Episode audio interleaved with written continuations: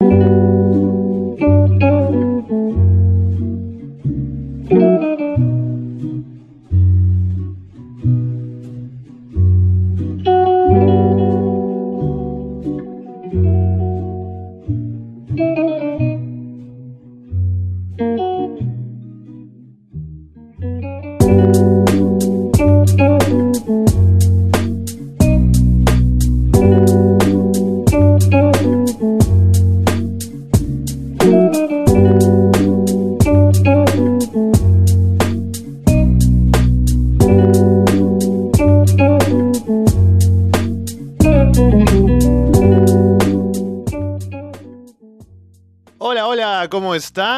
Bienvenidos a una nueva edición del podcast Casualidades con doble S. Les saluda Alessandro Leonardo con doble S para esta segunda edición del programa.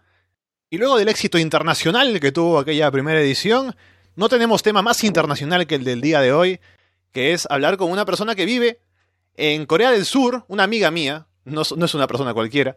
Así que vamos a hablar con ella el día de hoy. Primero recordarles que estamos ahora, luego de haber visto cómo se llevó a cabo la publicación del primer programa, les puedo decir que estamos en Evox, estamos en iTunes, estamos en Spotify, así que pueden buscarnos por ahí. Y ahora pasemos al tema de hoy, que como les cuento es acerca de la experiencia de una persona, de mi gran amiga María Alejandra Maja, viviendo en Corea del Sur. Maja, ¿cómo estás? ¿Qué tal? Tiempo que no hablaba contigo. Sí, hola Alessandro, gracias por invitarme a este espacio. Yo estoy muy bien, ¿tú cómo estás? ¿Cómo has estado? Bien, avanzando con lo mío, como siempre, ¿no? Mi vida no es tan emocionante que digamos, pero ha ido bien. Y por cierto, curiosamente, no es la primera vez que te entrevisto para un programa. No, ya esta es la segunda vez. La primera vez ya, pero fue hace unos años, me parece. Sí, hablando de temas de economía, ¿no? De, de cosas serias. Ahora no es tan serio, tal vez es serio un poco porque tiene que ver más con tu vida personal. Es más casual. Ah, mira, mira tú, tienes toda la razón. No sé, no sé cómo te vino la palabra a la mente, pero estás en lo correcto. Entonces, en cuanto a este tema, ¿no? Eh, ¿Cómo es que llegas a, Corea del Sur? O sea, porque yo de un momento a otro, como estuvimos distanciados además, porque ya no nos veíamos muy seguido, ¿no? Había una reunión por ahí, yo te encontraba, digamos, en, con los amigos, ¿no? Hacíamos alguna cosa, pero de un momento a otro veo que estás viviendo en Corea del Sur y digo, ¿qué ha pasado, no? ¿En qué momento se fue a Corea del Sur. ¿Cómo así se fue? Sí, sí. bueno, eh, te comento que sí, es cierto, perdimos contacto. Eh, yo llegué a hacer el curso de licenciación, de titulación. Sí. Entonces me, me licencié y estuve trabajando, entonces pensé que llegó un momento ya en el que, que quería hacer otro paso, ¿no? Entonces que quería hacer ya una maestría. A mí siempre me llamó la atención de hacer una maestría en el exterior, eh, principalmente porque creo que así expandes tus conocimientos, porque no solo es eh, aprender en otro país que implica aprender más de su cultura, idioma, son totalmente experiencias nuevas que no te imaginas Claro. Y no es porque, o sea, no es solo un crecimiento tuyo profesional, ¿no? De los conocimientos, de algo que puedes tenerlo aquí, digamos, estudiando en una universidad, no sé, un posgrado o algo por el estilo, sino también es tener que crecer como persona. Es un crecimiento profesional y personal, exacto. Entonces, yo quería ese reto, ¿no? Toda mi vida he estudiado en Perú. Nunca ni siquiera hice un intercambio así para estudiar en el extranjero. Entonces dije, no, mi maestría sí quiero hacerla en el extranjero y, vivir todas esas experiencias, ¿no?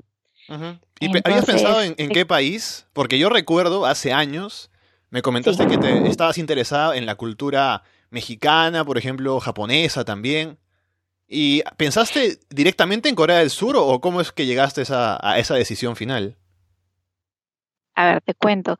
Eh, yo desde muy pequeña siempre estaba interesada en la cultura asiática en general, ¿no? Entonces, este sí, yo me acuerdo que cuando era chiquita decía a mi maestría me voy a Japón. Oh. Pero a medida que fui creciendo ya una vez, incluso una vez que terminé la, la titulación, mi primera opción fue Inglaterra. ¿Cómo así? ¿Porque viste la oportunidad o porque tú te, te, interesó a ti personalmente Inglaterra? Porque simplemente me interesó Inglaterra, era uno de los países que también siempre me había llamado la atención. Me llamaba mucho la atención la London School of Economics. Oh. Yo incluso hice mi todo mi curso de titulación, las notas que saqué, todo era de acuerdo a todos los requisitos que me pedían en la London School of Economics. Entonces mi plan dice que ya estaba hecho, ¿no? O sea, ya estaba, ¿no? Eh, prácticamente era lo que tenías como meta, pero ya estaba puesto ahí. Exacto, tenía una meta, entonces dije, ya voy a empezar con los pasos. No había postulado, no había presentado ningún documento, pero mi idea era postular ahí, ¿no? Tú sabes que estudiar en el exterior es muy caro, entonces dije, voy a averiguar sobre becas. Entonces un día fui a averiguar a Pronavec, que es el, centro de, del gobierno peruano que te informa sobre las becas que se ofrecen, no solo que ofrece el gobierno peruano, sino que también ofrecen otros países. Entonces, yo fui ahí a averiguar becas sobre Inglaterra y la señorita que me, que me estaba dando la información me menciona sobre la beca de Corea del Sur. Y cuando me dijo Corea del Sur fue una opción que yo no había tomado en cuenta hasta el momento, pero como se trataba de un país de Asia, fue, un, fue una opción que no pude rechazar, ¿entiendes? Claro, no, te entiendo perfectamente. Lo que yo me pregunto es de esa señorita que te atendió, ¿por qué? O sea, ¿ella tenía algún convenio, le daba una comisión de Corea del Sur, se invitaba a la gente a ir? Porque si está hablando de Inglaterra, deben de, ah, Inglaterra bonito, ¿no? Pero mira, acá Corea del Sur, ¿por qué no te vas a Corea del Sur? Es un poco raro. No, eh, me imagino cómo habrá sido esa conversación. La verdad no sé, pero obviamente también me habló sobre más países. O sea, no es que solo me haya hablado de Corea del Sur aparte, pero entre ellas estuvo Corea del Sur, pero fue lo que más me llamó mi atención, ¿no? Entonces, no te mentiré, por una semana estuve confundida, ¿y ahora a dónde quiero ir? ¿A Corea o a Inglaterra? no, pues, claro, porque hay, que, hay que ponerse a pensar lo que tú has dicho, que ya estaba el plan de Inglaterra bastante estable, o sea, incluso habías planeado todo con tiempo, sacando las notas, mirando allá como la meta, pero luego viene esto que despierta tu interés y, claro, es hay algo ahí que te llama la atención. Que último momento, ¿entiendes? Que te lo ofrecen, no lo habías considerado, pero cuando te lo mencionan dices, ah, esto quería, esto también, ¿por qué se me pasó, no? ¿Por qué no lo tomé como una opción? Por una semana estuve pensando a qué país quería ir, qué cuál me interesaba más, y definitivamente rechacé la idea de Inglaterra porque creo que me llamaba más Corea del Sur. Me sentía mucho más atraída a Corea del Sur ya por lo que te había comentado, que desde muy pequeña siempre he estado atraída a la cultura asiática, entonces yo también me puse a pensar y dije, bueno, yo creo que lo más cercano es siempre para nosotros que estamos en América del Sur es o Europa o América del Norte, ¿no? claro. Entonces dije, la oportunidad de ir a un continente asiático no es así tan, tan sencilla, entonces dije, a mí más me llama entonces Corea del Sur rechacé completamente la idea de ir a Inglaterra y, y nada, empecé, ya, ya tomé la decisión de irme a Corea del Sur y el siguiente paso fue... Yo te cuento, antes de, de, continuar con lo demás, te cuento que yo estoy completamente identificado contigo porque yo tengo un plan en el que he estado pensando durante el último año, que me gustaría ir a vivir a Japón, tal vez un par de años, en el, en el futuro, ponte dos años después de aquí, ¿no? Y veo que hay planes de, por ejemplo, de ir como profesor de inglés, ¿no? Que es algo que yo hago. Entonces a mí me gusta, creo que está la oportunidad, la ventana, ¿no? De, esa, de esa chance de tomarla. Pero lo que pasa es que también he tenido un proceso de decisión similar al tuyo, porque yo tengo muchos familiares que viven en Italia, por ejemplo, en Europa. Y también por el inglés tengo la chance de, tal vez sería más fácil por el tema del idioma, ir a Estados Unidos, a Canadá, por ejemplo. A Canadá me gustaría especialmente, ¿no? Me parece un, país también bonito. Pero, al igual que tú, me llama mucho la atención la cultura asiática. Y creo que irme a Europa, a Estados Unidos, a Canadá. O sea, obviamente la cultura es distinta que la de acá, ¿no? Hay, hay diferencias en, en todo lugar, pero no es tan diferente, es, igual cultura occidental. Exacto, sí, vivimos casi las mismas reglas, ¿no? Alguna cosa será diferente eh, por temas eh, precisamente de idiosincrasia, de, cosas culturales de cada país, pero no es tan distinto como irse a Japón, que es un proceso completamente diferente de adaptarte a cómo se vive allá, cuál es la cultura de la gente. Exacto, es totalmente otra cultura, ¿no? Entonces, incluso eso también cuando estaba tomando la decisión, eso me, me llamó la atención, ¿no? Dije, o sea, para mí definitivamente Corea del Sur, uno, por la distancia, estamos a 23 horas de distancia de vuelo, 14 horas de diferencia horaria, el idioma es otra barrera, entonces yo dije no, o sea, Corea del Sur para mí va a ser un reto mucho mayor que irme a Europa. Entonces, Estamos hablando de la cultura asiática en general, ¿no? Pero acerca, pues acerca de Corea, del Sur, ¿no? Sí, claro, yo te digo, eh, en el caso de Corea del Sur, yo personalmente no sé mucho de Corea del Sur. Yo sé, qué sé yo, el Gangnam Style, ¿no? Sé que están los doramas, sé que está el K-pop, y ahí, ahí acaba mi conocimiento de Corea del Sur. En tu caso, ¿qué tanto sabías de Corea del Sur antes de tomar la decisión, antes de ir por allá? ¿Cómo era tu relación con esa cultura? Bueno, lo que yo sabía de Corea del Sur era que es una potencia en tecnología. Hasta el momento tú sabes las marcas Samsung. En verdad nosotros le decimos Samsung, pero es Samsung. Oh. Eh, o, Hyundai, en verdad es Hyundai. Oh. Acá recién me he aprendido la, pronunciación correcta de las marcas que siempre Se las burlaron de ti por, decirlo mal. bueno, de todos. No, no es que se hayan burlado, sino que simplemente lo traducen de otra forma, ¿no? Pero la pronunciación exacta es esa. Pero las, la, todas esas empresas son coreanas, entonces Corea del Sur en sí es un país de potencia en tecnología y también en comunicaciones, ¿no? En todo lo que es el Internet. Yo me acuerdo que en ese, para ese entonces yo leía que Corea del Sur tenía uno de los este, accesos a Internet más rápidos del mundo. Eso sí lo sé, eso también lo sé. Exacto, Corea del Sur también es una, una se podría decir que uno, es uno de los tigres asiáticos, entonces es eh, su situación económica es muy buena. Incluso a mí algo que me llamó mucho la atención fue ver el crecimiento de Corea del Sur en ese aspecto, en el aspecto económico. Corea del Sur para los años 60 aproximadamente, si no me equivoco, era un país tremendamente pobre. Después de la guerra, Corea del Sur terminó destrozado y en casi en 30 años, se podría decir, tuvieron lo que se llama el milagro del río Han es un periodo en el que sus exportaciones empezaron a elevar y Corea del Sur llegó a ser lo que es ahora.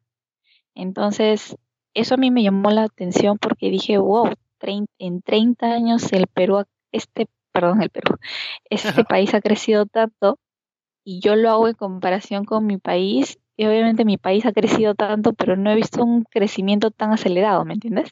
Claro. Entonces, definitivamente es algo que, llama la atención. Aparte, sus, lo que estaba viendo también, algo que, me informé en ese entonces, era sobre los resultados de los exámenes PISA. La OCDE este, siempre menciona que los alumnos de Corea del Sur están por encima del promedio. Entonces, eso te da a entender que la educación en Corea del Sur es muy buena, es muy exigente para comenzar. Acá te comento que para los coreanos hay tres universidades que les llaman las SKY, que son como que las principales universidades, las mejores universidades del país. Que son SKY, se llama por los acrónimos Seoul University, Korea University y Yonsei University. Entonces, para ellos, desde el colegio para llegar a esas universidades pasan por muchos exámenes, es incluso el día que los estudiantes toman un examen para ingresar a la universidad se paraliza, se podría decir, el país. Porque en una noticia incluso leí que cancelaban los vuelos para, para evitar el, sonido de los aviones y distraer a los estudiantes. Entonces es como que para ellos la educación es algo muy importante, ¿no? Y yo creo que lo puedo relacionar con Japón, porque me parece que Japón tiene una historia muy parecida. Sí, tienes razón. a mí me llama mucho la atención esto de los oh. aviones y el ruido. Eh, qué, qué considerados, ¿no? Para que la gente se concentre. Aquí en la San Marcos, cuando yo fui a dar examen de admisión, hacían, había la banda afuera, ¿no? Con los padres de familia, eh, haciendo barra para que el hijo dé bien el examen. Eso no funciona así, pero bueno. Exacto, yo me acuerdo que yo lo leí en ese entonces, lo leí en una noticia, si mal no recuerdo, fue en el comercio, o sea, era una fuente fidedigna, y mencionaban sobre eso, ¿no? Entonces yo dije, wow, o sea, me, llamó mucho la atención porque como tú dices, yo al menos en Perú nunca he visto eso, ¿no? Entonces, ¿qué tanta importancia le da un país a este examen que es muy importante para los estudiantes, ¿no? Porque es dar un paso más, es terminar tus, tus estudios como escolar y pasar a la universidad. Entonces ahí creo que te puedes dar cuenta de la importancia que le dan a la educación, ¿no? Sí, sí. Y a ver, entonces estamos hablando de que decidiste, después de ver las opciones, decidiste ir a Corea del Sur en lugar de tu plan original que era Inglaterra. Y todo el mundo se preguntará entonces, ¿cómo es el tema del idioma? Si es que uno ya tiene planeado algo y de pronto se le ocurre, no, voy a Corea del Sur, un país asiático, y no sé nada del idioma. E, es bastante difícil en el papel tener que tomar esa decisión, ¿no? Porque ya hemos hablado de que es más fácil, incluso para mí, no irme a Estados Unidos, a Canadá, a Inglaterra, ¿no? Yo voy a Estados Unidos, hablo mejor que los que hablan allá eh, el inglés. Entonces, en Corea del Sur, ¿cómo hiciste para, para ver el tema del idioma? ¿Fue algo que te pareció un obstáculo grande o cómo lo tomaste? La verdad no. A ver, te comento. A mí, a mí siempre me han gustado mucho aprender los idiomas. Yo aprendí, bueno, el, el inglés y el francés entonces, incluso yo me acuerdo que cuando estaba en, en el colegio, mira, hace cuántos años, cuando estaba en el colegio, yo aprendía sola palabras en japonés, porque me, me gustaba tanto el japonés que me empecé a aprender palabras. Obviamente, nunca pude aprender a escribirlo ni, ni una gramática apropiada porque no estaba en, en, un instituto aprendiéndolo. Pero empecé así, ¿no? Entonces, cuando dije coreano, bueno, lo vi como un reto más, pero no lo vi algo imposible, ¿no?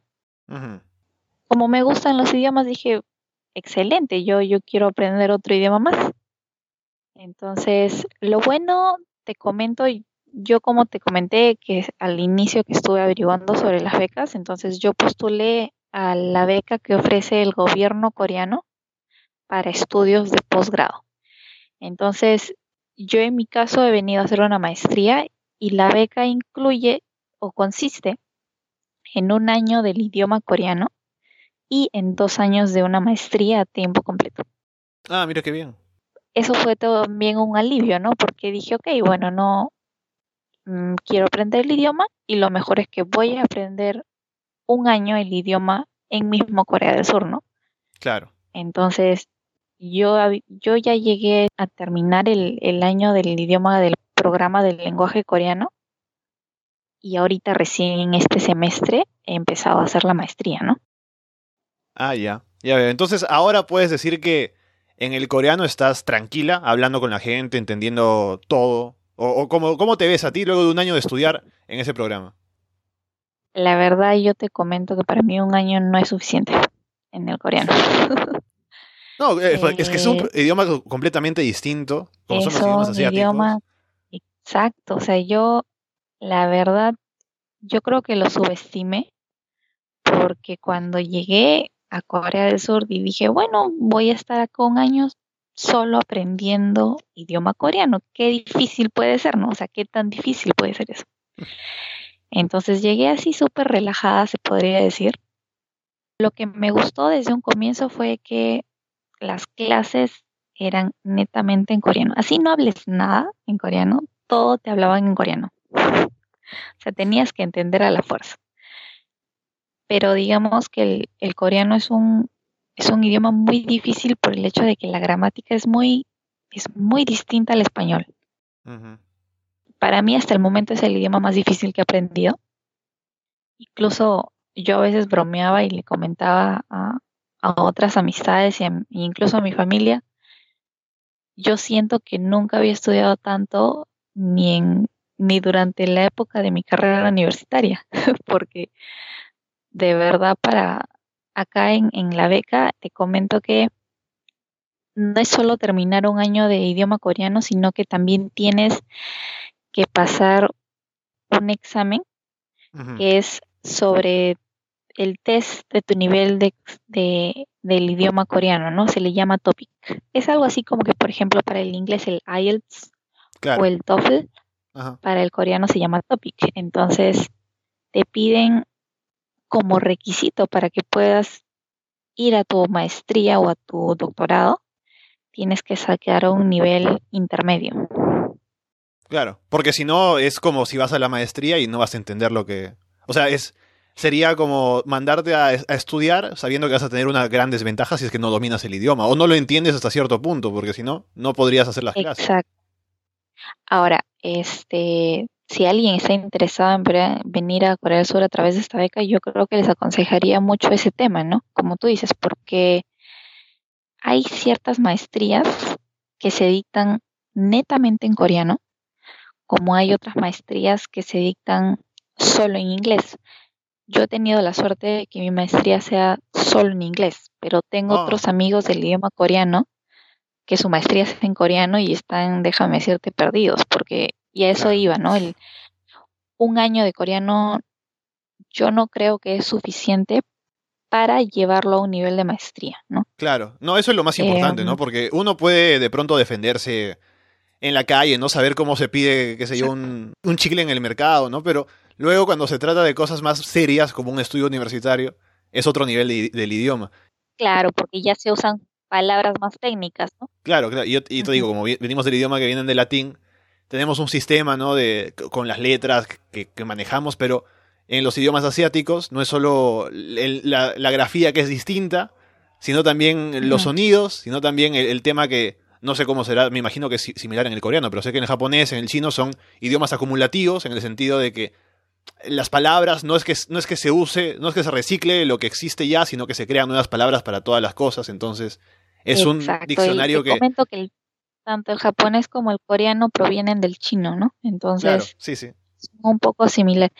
Te comento, bueno, no sé cómo será en el caso de la escritura en cuanto al japonés y el chino, pero a mí la escritura coreana se me hizo muy sencilla desde el comienzo. O sea, Oh. aprenderme el alfabeto no se me hizo para nada difícil, ni siquiera aprender a escribir tampoco se me hizo difícil.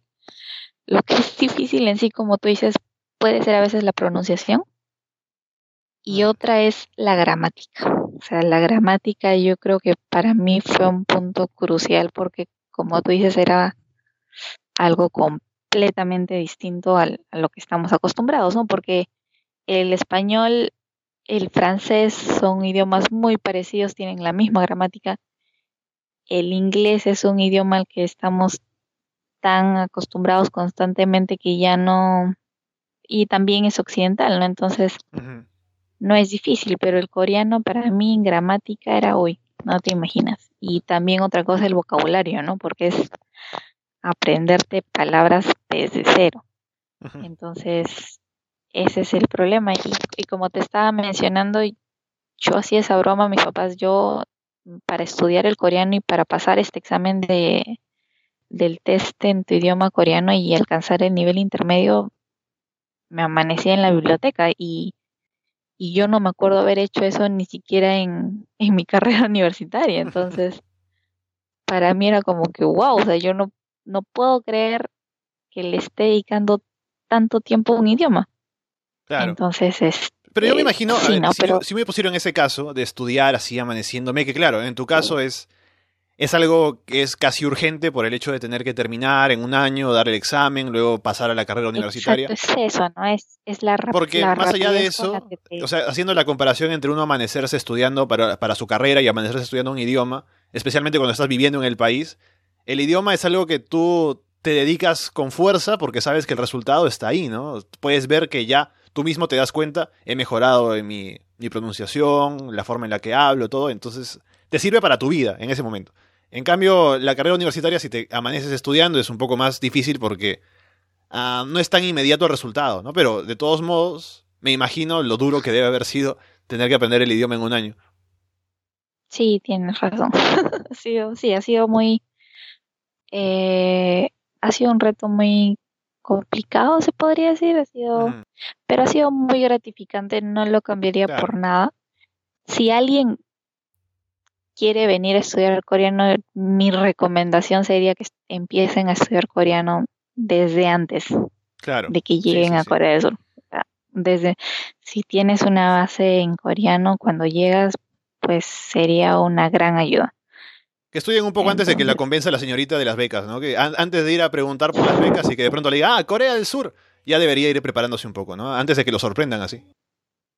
Exacto, sí, sí, no es, es mejor. Si ya tienes una base, olvídate, ya, ya es algo, porque de verdad aprenderlo en un año y, y tener que estar, como tú dices, presionado a sacar el nivel intermedio es, es bastante.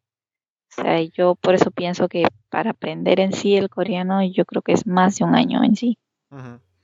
Y dime, más entonces, más allá del idioma, que ya sabemos que es la dificultad, ¿no? Que la gente es lo primero que piensa. Al llegar a Corea del Sur, ¿qué otra dificultad, ya hablando culturalmente, de pronto alguna cosa que te sorprendió, que no te esperabas o que fue difícil adaptarse tal vez?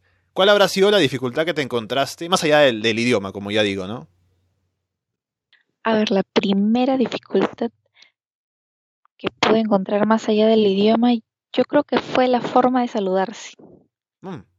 En América Latina somos muy cariñosos al saludarnos, ¿no? O sea, nos, nos damos un abrazo, nos saludamos en el cachete, pero acá no es eso. O sea, acá es, haces como que una especie de venia cuando reclinas la cabeza y, claro. y ahí quedó. Si te acercas un poco más hay denuncia de acoso sexual. claro, podría ser, ¿no? Pero esa, ese fue el primer choque, porque te comentaré que otro choque no, no he tenido, o sea, no agradezco que se me haya hecho muy fácil adaptarme. No he tenido dificultades. Eh, desde que llegué nunca sufrí del jet lag, por así decirlo, oh. nunca, no sufrí del cambio horario. No sé qué pasó con mi cuerpo, pero no, no lo sentí. Me sentí siempre en, en casa. Lo que pasa es que yo llegué el, el año del, del, idioma coreano, yo estuve dentro de los dormitorios del campus. Entonces se podría decir que siempre estaba acompañada, ¿no? Estaba con mi roommate, estaba con los estudiantes, entonces... Y con gente que venía de fuera. Exacto, es que todos... Yo he estudiado con 60 personas. Lo que pasa es que el gobierno coreano es, cuando te da la beca, es para todos los países, ¿verdad? Entonces, por ejemplo, si tu maestría o tu programa de posgrado es en Seúl, ellos te mandan a hacer el idioma coreano en cualquier parte de Corea del Sur que no sea Seúl. Porque el objetivo es que aprendas de otro lado y que al estar lejos de Seúl o fuera de, Seúl, en este caso que es la capital, que es donde ya manejan más inglés, en una provincia es netamente coreano, ¿no? Entonces, claro. La experiencia con la cultura es distinta yo a mí me mandaron a Nonsan, que está como que al más o menos al centro de Corea del Sur. Mm. Y ahí éramos 60 alumnos del gobierno, becarios del gobierno coreano y cada uno representaba un país distinto. Entonces, para mí eso también fue wow, ¿no? O sea, conocía 60 personas y cada uno es de otro país y es, es alucinante de todo lo que puedes aprender de cada cultura. Claro, es, eh, eh, ahora que me, que me, dices eso, me pongo a pensar que, claro, tienes el contacto con la cultura coreana por estar viviendo ahí, pero me imagino que con gente que viene de tantos lugares, ¿habrá habido también alguna especie de choque cultural, alguna cosa por ahí que a la que la gente tuvo que adaptarse, que algunos tuvieron más problemas que otros? ¿Cómo fue esta convivencia con esa gente de fuera? La verdad, yo no tuve ningún problema. A mí me pareció que si bien es cierto, todos proveníamos de una cultura distinta, porque había, había personas de África, habían personas de Europa, habían personas de Asia, habían personas de y de América, ¿no? O sea, se podría decir que casi todos los continentes. Entonces, yo lo que noté fue que hubo mucho respeto y eso fue una de las cosas que más me gustó.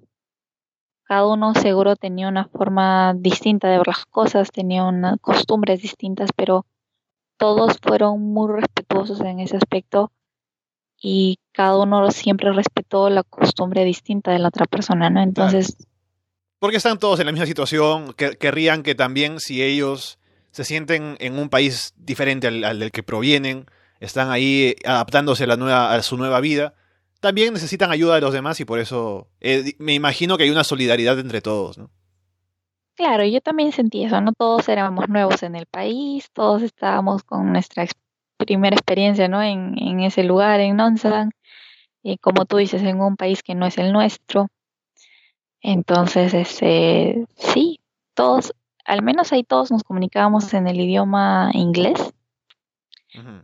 Pero es bonito porque incluso puedes llegar a, cuando te haces amigos, por ejemplo, yo me hice varios amigos de Asia Central, de países como Kazajstán, Turkmenistán, Uzbekistán, Tayikistán, Entonces ellos hablan ruso. Ah, y me permitió hablar, aprender como que unas tres o cuatro palabritas en ruso, ¿no? Entonces incluso yo trataba de enseñarles español, porque les llamaba mucho la atención el español. mm, Entonces, lo bonito de esta experiencia es, como tú dices, no solo estoy en Corea del Sur aprendiendo de la cultura coreana, sino también tuve la oportunidad de aprender de otras culturas, de países que quizás nunca me hubiera imaginado, ¿no? claro. Así que sí, es una experiencia muy, muy rica. Ahora, en tu llegada a Corea del Sur y el tiempo que has pasado por ahí, ¿hay algo que no te haya gustado? De, o sea, que de pronto di- dices, en comparación con, con el Perú, ¿no? Con, con lo que tú conocías, algo que te encontraste y que dijiste que esto no lo entiendes demasiado o no hubo una experiencia así. Mm, a ver, la verdad no, creo que tengo más cosas positivas de Corea del Sur que negativas. Eh, y más allá de ser negativas, yo creo que es un tema de cultura, ¿no? Lo, lo que te mencionaba, por ejemplo, de, de la calidez que tenemos este, los de América Latina con la diferencia de aquí, ¿no? Que son un poco... Ahora, el hecho de que sean un poco más distantes o fríos en ese aspecto no les quita lo amables, porque son muy amables. Hay, hay coreanos que, que de verdad si tú les preguntas algo, dejan su puesto, dejan de hacer lo que están haciendo por ayudarte. Algo negativo, no te podría decir algo negativo. No, y está bien. Eh, Tampoco quiero aquí lo- lo- entrevistarte para que me digas cosas malas de Corea del Sur, ¿no? Para que la gente no, no vaya. obviamente, pero yo me imagino que cada persona tiene su, su perspectiva distinta. No en mi caso, hasta el momento no, no le he encontrado algo negativo. Como te digo, solo le he encontrado diferencias que yo creo que es normal. Em, pero no, tengo más cosas positivas. Eh, lo único, no, no, no es algo negativo, pero lo único que te podría decir que se me ha hecho hasta el momento difícil es la comida. Ajá, eso te iba a decir, porque justamente lo siguiente que quería comentarte era qué es lo que más extrañas del Perú, ¿no? De, de haber salido, qué cosa eh, te- es algo que te gustaría tener ahí, ¿no? Y por supuesto la comida, lo, pri- lo primero, ¿no? El cevichito, ¿no? Las cosas que por aquí hay y por allá me imagino que no. Yo nunca me imaginé que podría extrañar tanto la comida. Como es, ¿no? Yo y incluso me puse a pensar, cuando uno tiene algo ahí a la mano, Claro. no lo valora tanto como cuando no lo tienes.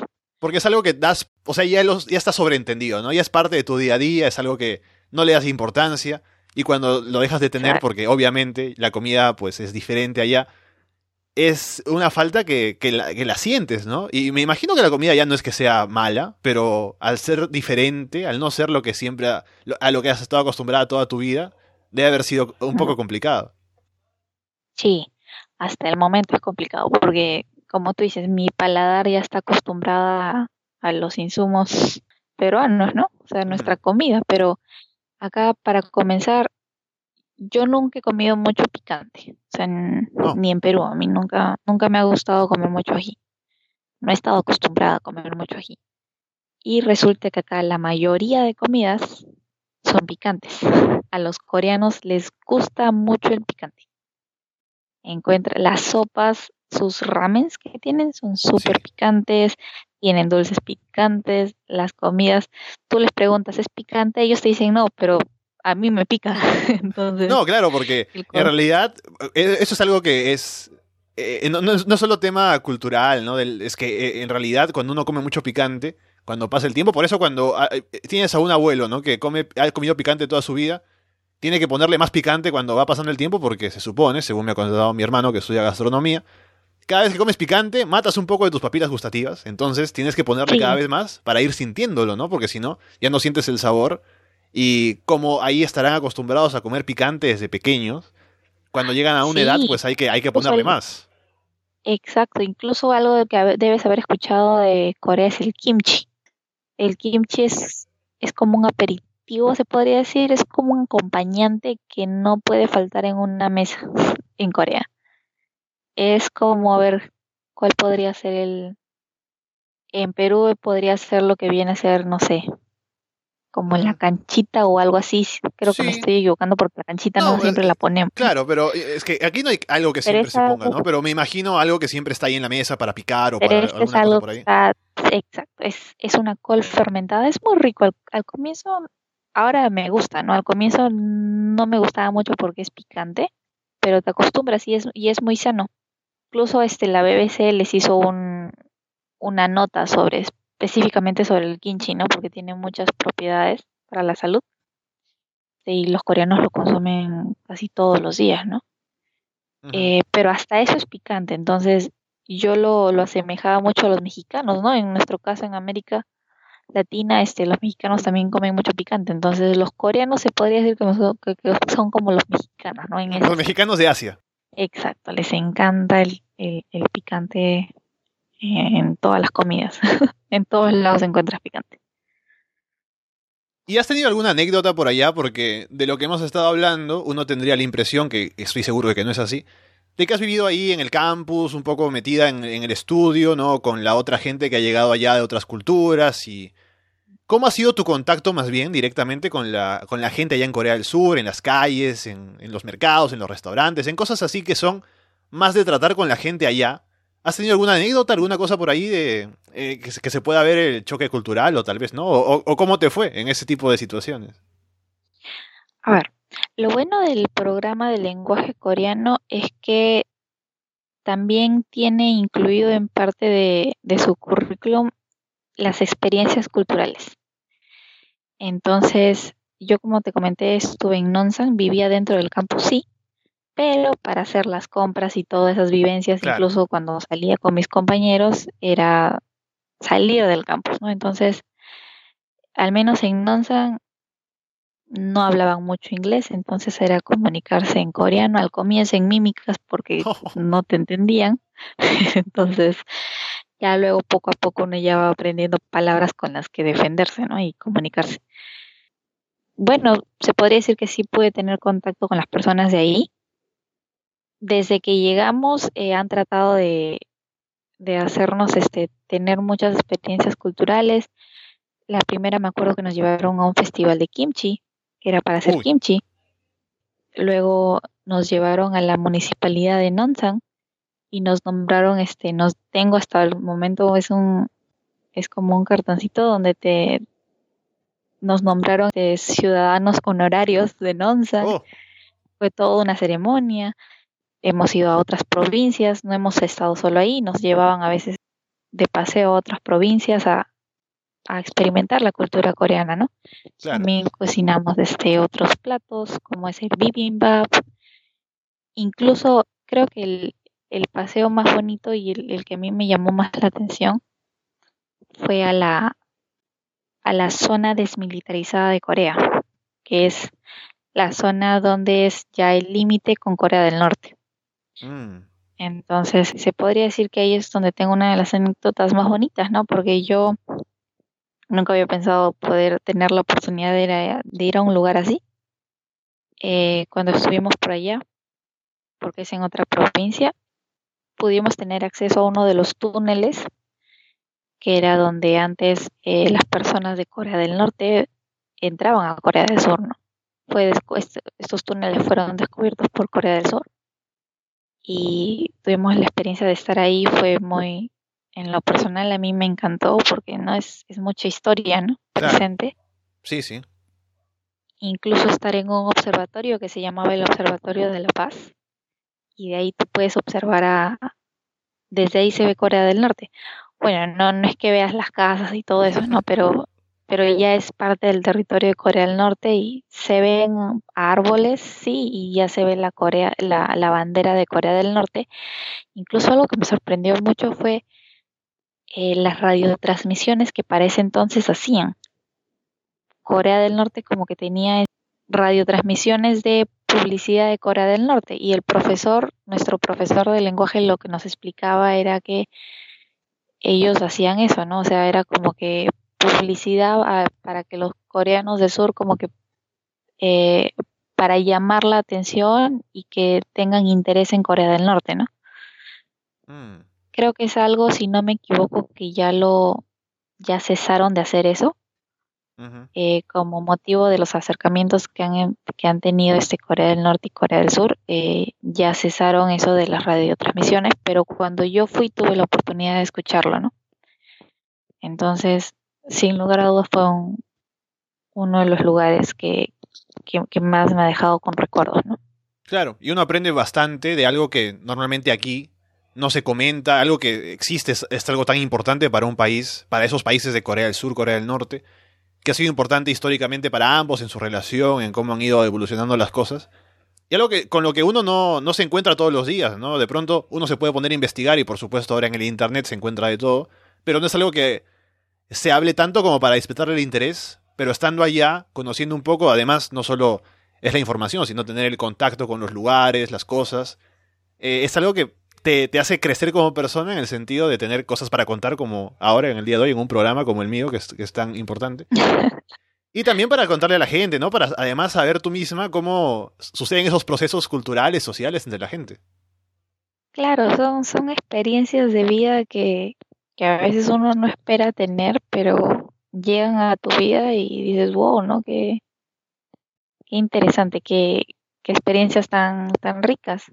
Ajá es este, como tú dices, es, es parte de la cultura, parte de la historia de otro país. Sí, sí, es este, más allá de, de, del hecho de tener como que una historia para contar a otra persona, es, es con la experiencia que te llevas tú mismo, ¿no? Sí. Entonces, habiendo pasado este año de estudiar coreano, estás ahora en, en el curso ya de, de la maestría. ¿Qué estás estudiando ahora por allá? Bueno, mi maestría se llama Master of Global Affairs and Policy, que sería maestría de eh, temas globales y políticas y me estoy especializando en el tema de cooperación internacional, mm. que es este una mezcla entre economía y política, ¿no? Que es lo que lo que a mí me gusta.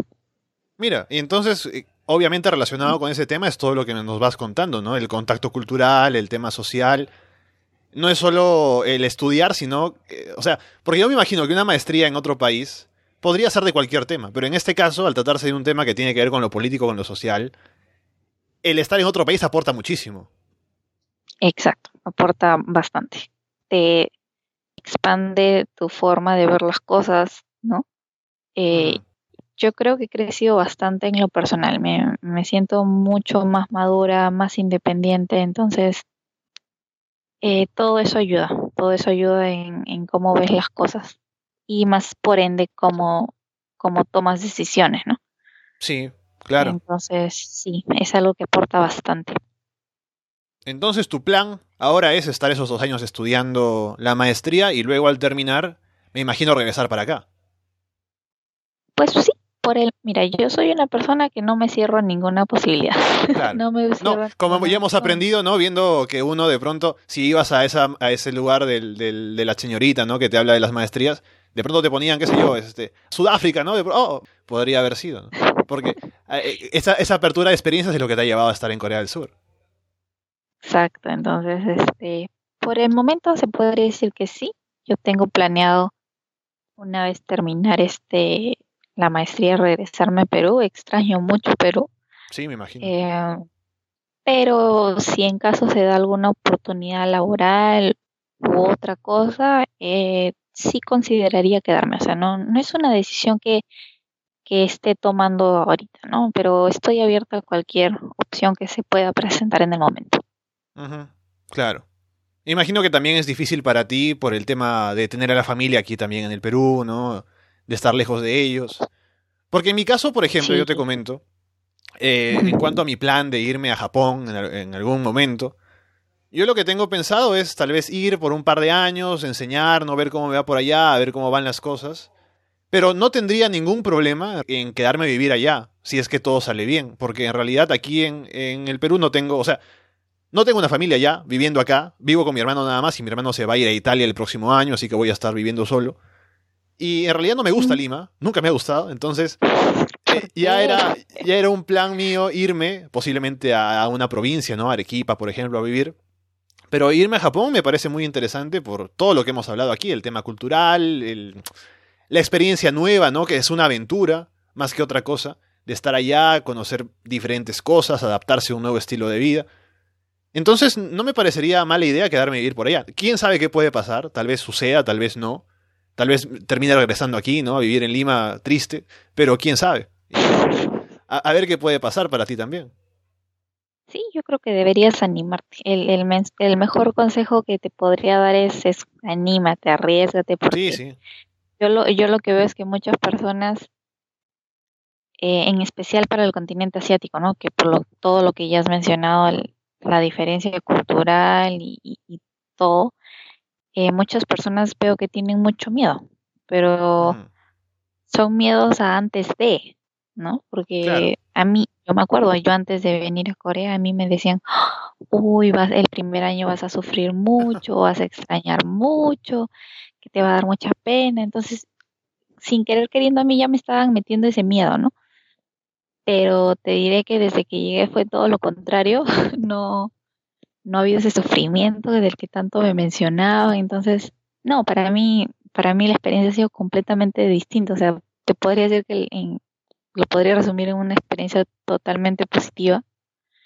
Eh, se extraña así el, el, tu país, ¿no? Porque es a lo que estás acostumbrado, se extraña la comida, extrañas a tu familia, pero gracias a la tecnología, hoy en día te puedes comunicar por videollamada en Facebook, en Skype, en WhatsApp, entonces no es que pierdas contacto con tu familia o con tus amigos o con tus seres queridos, ¿no? Entonces, eso ayuda bastante y eso a mí me ayuda bastante y como te digo, no, casi no te podrás sentir sola en algunas algunas fechas especiales, ¿no? Quizás cuando te resfrías o cuando te enfermas y que antes tenías tu familia, cada vez que ya no. Pero no, o sea, yo, yo diría que se arriesguen porque es una experiencia sumamente bonita y, y dejar atrás los miedos que son antes de, ¿no? Porque muchas veces tienes miedo a una experiencia que ni siquiera has tenido el, el, el, la oportunidad de, de, probarla. Entonces, muchas veces son miedos que son por gusto, o sea, están de más. Porque es, eh, el este tema es salir de tu zona de confort, ¿no? Ir a un lugar así, eh, al extranjero en general. Porque tienes ya tu vida hecha en el país en el que vives, por supuesto. Ahora se escuchan los gritos del fútbol, creo. sí, están jugando. sí, ahora es el partido del Perú. Ya, ahora la gente sabrá en qué momento hemos grabado este podcast salir de tu zona de confort es que estás en un lugar, en, tu país, ¿no? Con tu familia, que ya sabes cómo funciona todo, tienes la vida hecha. Entonces es muy difícil dejar eso, irte a otro lugar cuando tienes tantas inseguridades, no sabes cómo va a ir, pero yo creo que tener esa experiencia de salir de tu zona de confort, irte a otro lugar, donde tienes que acomodarte, adaptarte a las, a las situaciones, ¿no? Tomar decisiones. Creo que se sirve también para conocerte mejor a ti mismo, ¿no? ¿Cómo reaccionas a esas situaciones? ¿Cómo puedes tú salir adelante en una situación que puedes considerar que es adversa, ¿no? Tienes dificultades, tienes problemas, pero es el momento de que tú tienes que crecer, ¿no? Y darte cuenta de cómo hacer las cosas. Y te sirve también, como ya hemos hablado varias veces en este programa, como crecimiento personal, que yo creo que es lo más importante de todo lo que significa la experiencia de vivir fuera. Exacto, exacto. Algo que has mencionado que es muy importante es la adaptación. Yo creo que si estás listo para salir al exterior, tienes que tener una predisposición a adaptarte, porque si tú te cierras a lo que es tuyo, olvídate, ¿no? Y si vas a tener muchos problemas. Una vez que sales de tu país, tú tienes que tener muy en cuenta que te tienes que adaptar a muchas cosas y, y tienes que aprender a ser tolerante y aprender a entender las otras culturas porque el hecho de que hagan una cosa que no es a lo que tú estás acostumbrado no significa que esté mal, ¿no? Entonces tienes que aprender a, tolerar eso. Sí. Eh, me, parece que es algo muy importante.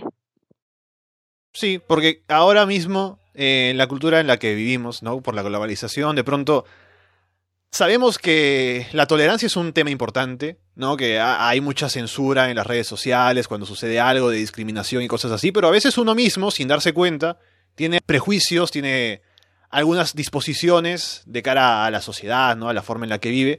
Como se ha visto recientemente, que tú has estado fuera, ¿no? No, no has visto esto, pero el tema de la inmigración de venezolanos aquí en el Perú ha sido complicado porque al, haber esa cantidad de gente que viene de fuera, han saltado de pronto la, intolerancia, el miedo, los prejuicios de la gente.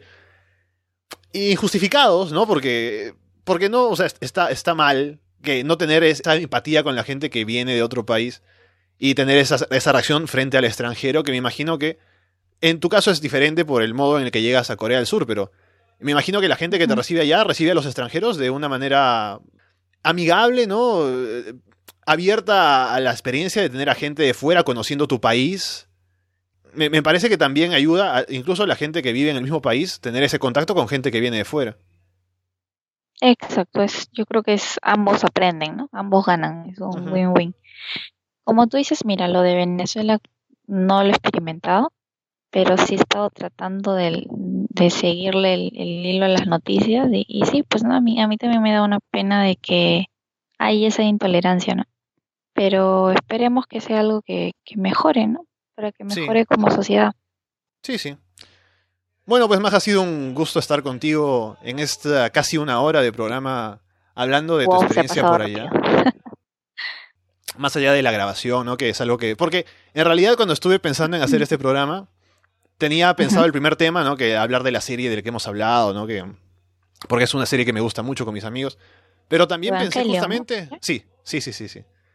Pero también pensé justamente en tu caso, porque dije... Por, por eso es que es un, un, programa de variedades, ¿no? De temas que me interesan. Porque realmente me interesaba mucho lo, tu experiencia viviendo allá y ahora me ha gustado mucho hacer este programa para enterarme de las cosas. Y también para que la gente se entere, para que sepa un poco, para eh, hablar de estos temas, ¿no? Que me parecen también importantes. Sí, yo creo que siempre es importante transmitir las experiencias, ¿no? Por el, por el hecho de que a veces tú no sabes a quién puedes convencer de que, de que se animen a venir por estos lugares. Uh -huh. sí. Así que, aunque creo que ahora hay mucho interés por parte de los jóvenes en Corea. Me parece que es por la moda del K-pop. Oh. La verdad, yo no estoy muy metida en el K-pop. Casi no lo escucho, pero sé que está que arrasa por todos lados, ¿no? Entonces veo que hay muchas, en especial creo que son jovencitas, ¿no? Ajá. que les llama la idea de Corea del Sur por el tema del K-pop, por el tema de los dramas coreanos. Yo tengo Entonces, una amiga que, que, es fanática ¿no? del, del K-pop, de los, de los dramas, ¿no? Entonces también está interesada en Corea del Sur por ese tema. Claro, o sea, y a mí me parece alucinante cómo Corea del Sur está haciendo propaganda a su país a través de esas, de esas actividades. Porque si te das cuenta es llaman la atención de su cultura, o sea, hacen que otras personas de cualquier parte del mundo se interesen en su cultura. Porque eso es lo que yo veo, ¿no? O sea, a través del K-pop y a través de los dramas coreanos, eh, los jóvenes están interesadísimos en aprender de la cultura coreana y venir a Corea. Entonces, este, a, mí, a me parece excelente, ¿no? La forma en la que, la que están. Claro. No, y aparte es que eso también, por ejemplo, el hecho de que Estados Unidos, que Japón incluso sean destinos a los que la gente aspira, es porque está eh, la propaganda, si se puede llamar así, de tener eh, la producción de entretenimiento, como es el anime en Japón, ¿no? Como es el cine de, de Estados Unidos, las series de televisión. Entonces, que Corea tenga esa oferta también de entretenimiento, como es los doramas, el, el K-pop, hace que la gente se interese por el país y que eventualmente decidan también viajar. Entonces es una apuesta válida y que si Corea del Sur está interesada en atraer gente como parece ser el caso por becas como la que te has, a la que te has presentado tú y que reúnen a tanta gente como nos has contado, creo que es totalmente válido y es algo que está funcionando. Sí, sí, lo, lo bueno de la beca es este eso, ¿no? Que es este para todas partes del mundo no sé cuánta es ahorita la acogida de, de Corea en sí en el Perú. Pero... No, es, es fuerte, como te digo. Hay, hay gente aquí que, que, conoce, que sigue. Sí, eso es lo que he escuchado, ¿no? Por, el, por lo que te decía ya, ¿no? Lo del K-pop, eso. Pero veo en, que en todas partes del mundo es por eso, ¿no? Principalmente en los jóvenes, ¿no? Las, en las jóvenes, para ser más precisos. Pero sí, es muy interesante. Sí, son guapos los chicos, por eso, por eso las chicas se interesan. Se puede hacer. Pero yo creo que eso es propaganda, ¿no? Porque, o sea, tampoco es que vengas acá y, y veas a oh, todos. Que te encuentres a todos actores. cantantes de K-pop. No, no, o sea, tampoco es así, ¿no? O sea, hay, hay de todo, literal. Es como en cualquier, es como cualquier parte del mundo, sino que creo que de verdad se hacen la idea de venir a Corea del Sur y encontrarse su opa o su cantante de K-pop y no. Pero no, no es así, ¿no? Hay, hay de todo, o sea, no, obviamente no todos son tan simpáticos como los que pueden aparecer en, en la televisión. Eh, tampoco es que te vayas a cruzar a, a, los actores así en la calle. Creo que es como en cualquier parte del mundo, simplemente, ¿no? Que es un tema muy interesante que, como te digo, también por tener cosas que tienen que ver conmigo mismo, por mis planes a futuro, eh, me, me, sirve mucho saber cómo te ha ido a ti, que yo en realidad estoy convencido, solo es cuestión de ponerme a tomar los pasos para, para hacer eso de viajar, ¿no? Aprender el idioma, de pronto averiguar cómo hacer las cosas. Pero es algo que, que estoy bastante convencido de que me gustaría hacer. Y tener esa experiencia de, de, haber hablado contigo, de cómo has vivido por allá, pues me ayuda bastante. Y estaré pendiente de ver cómo te va, de recibirte cuando regreses, porque todavía estaré por aquí, supongo. Y ya hablaremos de cómo me va a mí más adelante. Sí, exacto, ya me tienes que contar este cómo, cómo te va en si es que te animas a venir a, a Japón y esos lados. Yo lo único que te podría decir es que, como ya te dije, anímate, anímate a que no te entren más dudas y, y hazlo, ¿no? Porque verdad es una experiencia muy bonita, aprendes muchas cosas y no es algo que deberías dejar pasar. Sí. Bueno, Maja, gracias por estar por aquí y no mucho más que decir. Gracias por escucharnos también a quienes han estado con nosotros durante este programa. Les recuerdo que estamos en Spotify, estamos en iTunes, estamos en Evox, así que pueden buscarnos por ahí como casualidades con doble S. Por ahora los dejamos de parte de Alessandro Leonardo. Muchas gracias y espero verlos pronto. Chao, muchas gracias.